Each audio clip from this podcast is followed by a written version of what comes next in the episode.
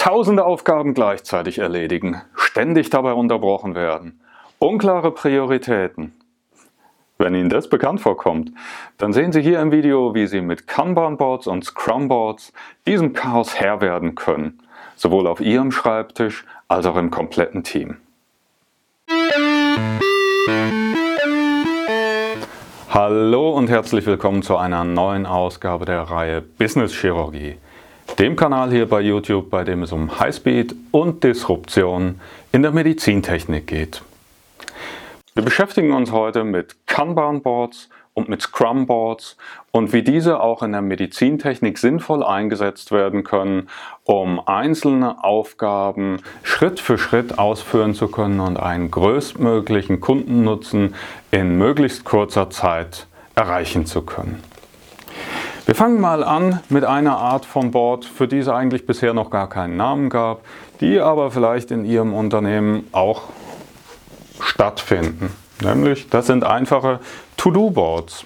Das heißt, es gibt ganz, ganz viele Aufgaben und die laufen letztendlich alle irgendwo parallel und ungesteuert im Unternehmen ab. Jeder hat dann eine eigene Reihenfolge. So sieht es dann aus, dass letztendlich überhaupt nicht absehbar ist, wo hier ein Kundennutzen entstehen kann. Kanban-Boards können nun dabei helfen, indem sie eine bestimmte Reihenfolge in diese Aufgaben bringen, indem nämlich eine Trennung stattfindet zwischen der Priorisierung der einzelnen Aufgaben und der eigentlichen Durchführung. Das sieht dann so aus, dass es hier eine Spalte gibt mit den Aufgaben, die getan werden sollen, eine To-Do-Spalte. Und in diese Spalte kommen erstmal alle einzelnen Aufgaben rein.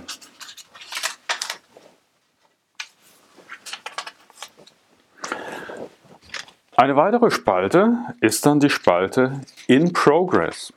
Und in diese Spalte kommen all die Aufgaben rein, die zurzeit wirklich bearbeitet werden.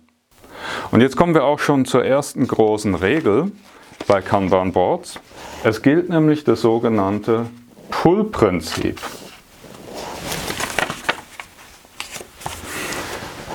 Das Pull-Prinzip sagt aus, dass Aufgaben nun nicht mehr, wie das vielleicht vorher üblich war, in die Menge oder in die Gruppe der Entwickler hineingeschoben wird, sondern dass sich die einzelnen Entwickler Aufgaben ziehen aus dieser To-Do-Liste.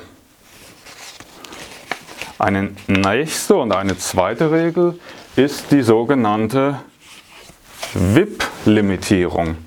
WIP ist eine Abkürzung für Work in Progress oder Work in Process und bedeutet letztendlich, dass die Aufgaben oder die Anzahl der Aufgaben, die gleichzeitig ausgeführt werden, hart und exakt limitiert wird.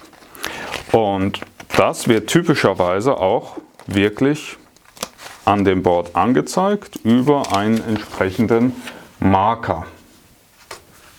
In diesem Fall wäre es jetzt so, dass maximal zwei Aufgaben in diesen Progress hineingezogen werden dürfen.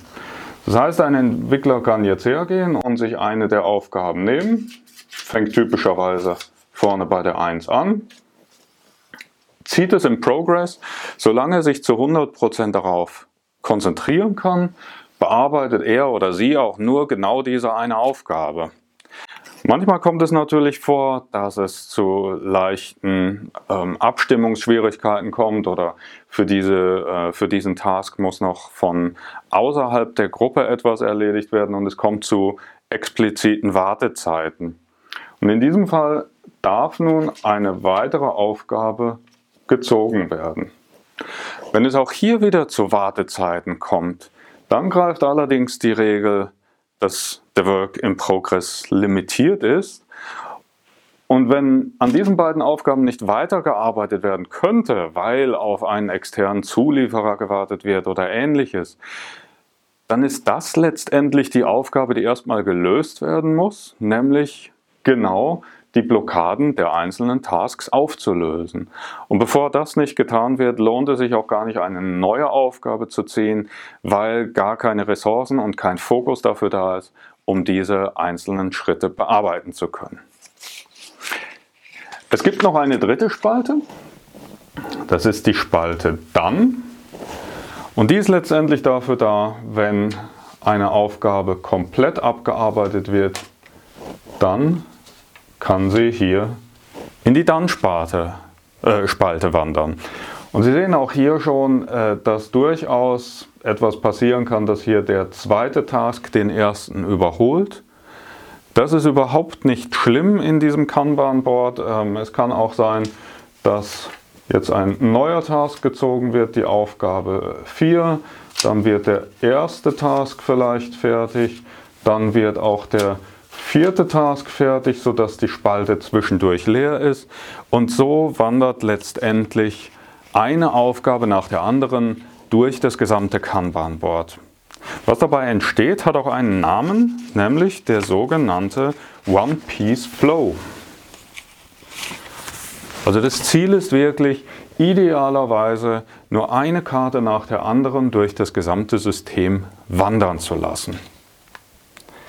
Das Kanban-Board, so wie wir es bisher gesehen haben, ist dafür geeignet, sogar für einzelne Personen, für einzelne Entwickler eine äh, gute Grundlage zu schaffen, um Aufgaben zu strukturieren, um sich zu fokussieren.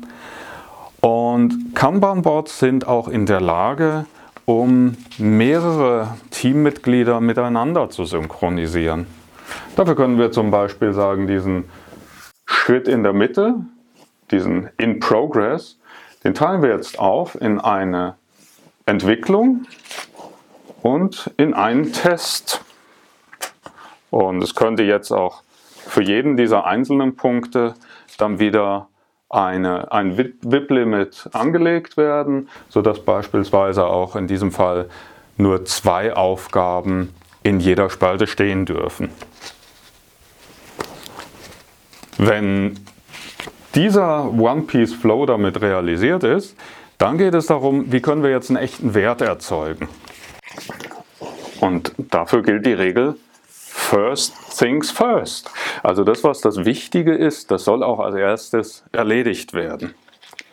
Und das ist im Prinzip ein fließender Übergang vom Kanban-Board zum Scrum-Board.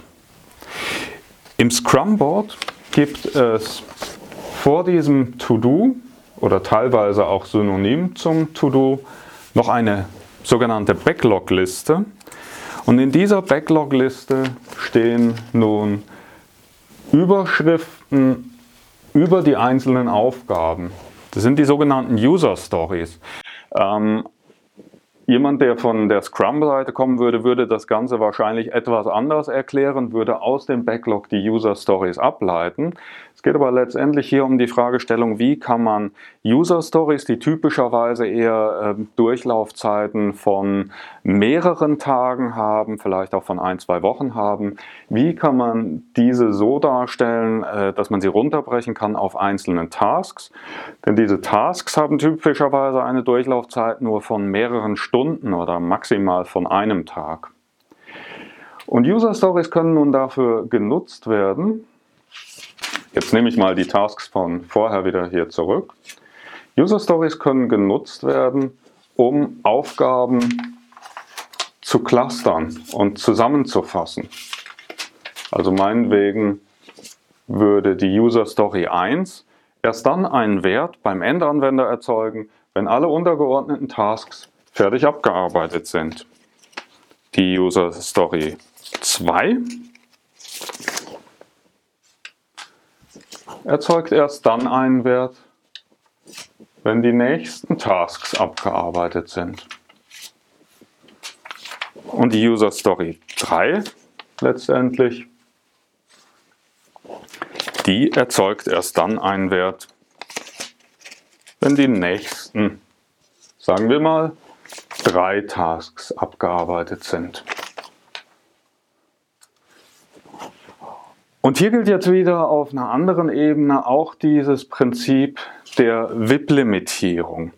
Das heißt, Idealerweise fängt man erst eine User Story an, geht mit der Aufgabe in die Entwicklung, testet diesen Task und beendet ihn auch, bevor man überhaupt den zweiten Task angeht und auch den entwickelt.